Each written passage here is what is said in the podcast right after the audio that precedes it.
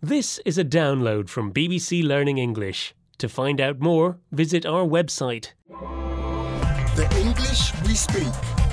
From BBC Learning English. Hello and welcome to the English We Speak. I'm Feifei. And I'm Rob, and today we're going to use a common word in a slightly different way. It's a preposition you've no doubt known for a long time. Yes, our word is across.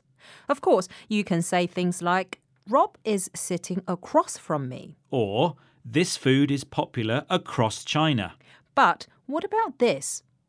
Rob, are you across the plan for tonight's event? You're not asking me if I'm sitting across or on the other side from a plan, are you? No. When we use across in this way, it actually means to be familiar with. If you're across a plan, you're familiar with it. You know what you need to know about it. We often talk about being across a subject, especially a subject that is complex or changing. It indicates you know all the important things about the subject. Let's listen to some examples to help clarify how we use it. Professor Zhang is a specialist in the European economy. He's across all the latest developments. Did you come to last week's meeting? I'm afraid not, no. OK, so you're not across a new plan.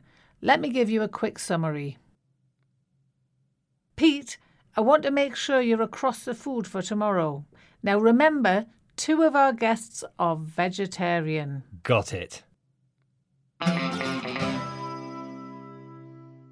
This is the English we speak from BBC Learn English. There we are. I hope you're now across how we use this word across. Yes, you're across, across, so to speak. Anyway, as I was asking earlier, Rob, are you across the plan for tonight's event?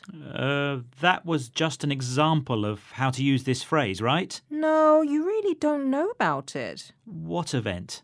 This isn't good. I thought you had sent out all the invitations. What are you talking about, Feifei? Oh, just kidding. There's no event tonight. That's not funny.